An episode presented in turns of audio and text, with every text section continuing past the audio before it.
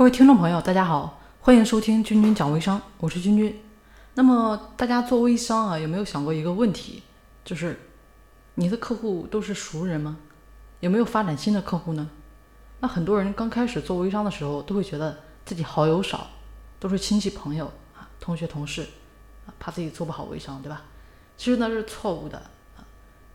做微商呢，我们不需要什么亲戚朋友的支持，也不需要同学同事。当然，他们愿意照顾我们这边的生意啊，当然是好事。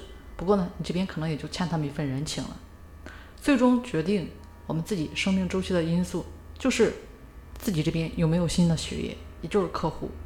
那究竟我们该怎么去找熟人之外的这么一些客户群体呢？说起微商啊，应该很多人都是排斥你周围的朋友啊。好好的一个人，怎么说微商就微商了呢？对不对？不管微商是好是坏，总会有人反对他。但也会有人追随他。那微商从业者，大家又为什么啊，要一定从身边这么多的一个反对人群当中来寻找人，让他们来加入呢？对方已经在排斥了、反感了，怎么可能会认可呢？对不对？所以，当我们决定做微商的时候，尤其要想通过微商创业的啊，那我们的熟人里面，百分之八十的人都不会相信我们能成功。然后呢？百分之七十的人会觉得啊，我们自己被洗脑了。那当小有成就的时候啊，接下来呢，百分之六十的人会觉得这边呢不是因为有能力，只是我们这边运气好而已。那当我们做的有模有样的时候，赚到一点钱的时候，那可能有一半的人啊，他觉得我们刚起步，还不是赚大钱的时候。那当我们慢慢开始有着啊和他们啊都需要的这么一些东西，这些物质的时候。比如说赚到钱买房了，买车了，有点小事业了，到这个时候呢，才有百分之四十的人对我们刮目相看啊，说你呢啊是个聪明能干的人，会赚钱啊，有本事。那这个时候你身边的很多人都会说你怎么做微商的呢？可以和你一起吗？啊，无论是朋友还是说那些普通朋友，那在这个社会呢，无论什么事业啊，有句话呢是这么说的：万事开头难，但是一开始如果我们认命。那么穷的人呢会更穷，有钱的人当然会越来越有钱了，因为锦上添花呢永远比雪中送炭要多。那我们站在微商的角度来跟大家说，其实就是把这个产品和服务卖给有需要的客户，客户没有需求，再厉害的销售员呢也没辙。那微商我们要拓展人脉资源，对不对啊？这时候就要做好两点，要么呢就是创造客户的需求，要么呢就是寻找新的客户了。好，我们要知道，其实不管周围的人怎么排斥啊，这个世界上还是有很多接受微商、痴迷直销、把微商呢当做事业来做的人。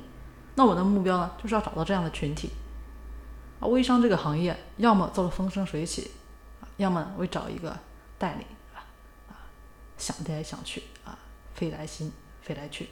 那么厉害的人呢，就会把一个成功的模式无限放大，最终呢找到可以复制的方法。那可是也有迷茫的人啊。对不对？一再的陷入死胡同里走不出来，慢慢的其实也都从这个行业里面啊流走了。在微商当中，真正长久的人群，就是那些遇到挫折但是不甘心放弃的人。大家有的时候不正是愁着没有人脉资源吗？很简单，我们继续来寻找这个继续坚挺的群体，我们就成功了。既然从身边的人群入手，这个想法不靠谱，那如果不做熟人生意？还能到哪儿去找这个人脉资源呢？这个时候，网络社交的优势就凸显出来了。因为网络营销的目标呢，就是要找到我们所需要的定向客户。当然啊，网络营销啊，说这块儿，道理呢很简单啊，网络呢没有边界，对不对？我们其实也确实永远不知道下一位联系我们的人到底来自哪里。但是呢，有的时候成交就是这么神奇。通过网络主动咨询我们的人，往往呢已经对微商事业进行了一定的考察，甚至说对微商的运作模式、奖励方式都是比较认可的。那他们渴望从事这份事业，只是说很不确定呢，到底应该选哪个企业，跟着哪个团队来干。最后，我们还要知道到底什么样的人脉才是稳固的、啊忠实的啊这个问题大家有想过吗？那为什么有的时候有些朋友呢？在我们刚做微商的时候，哎，还好像偶尔会捧捧场，对不对？啊，找我们买点东西，啊，帮我们转转分享。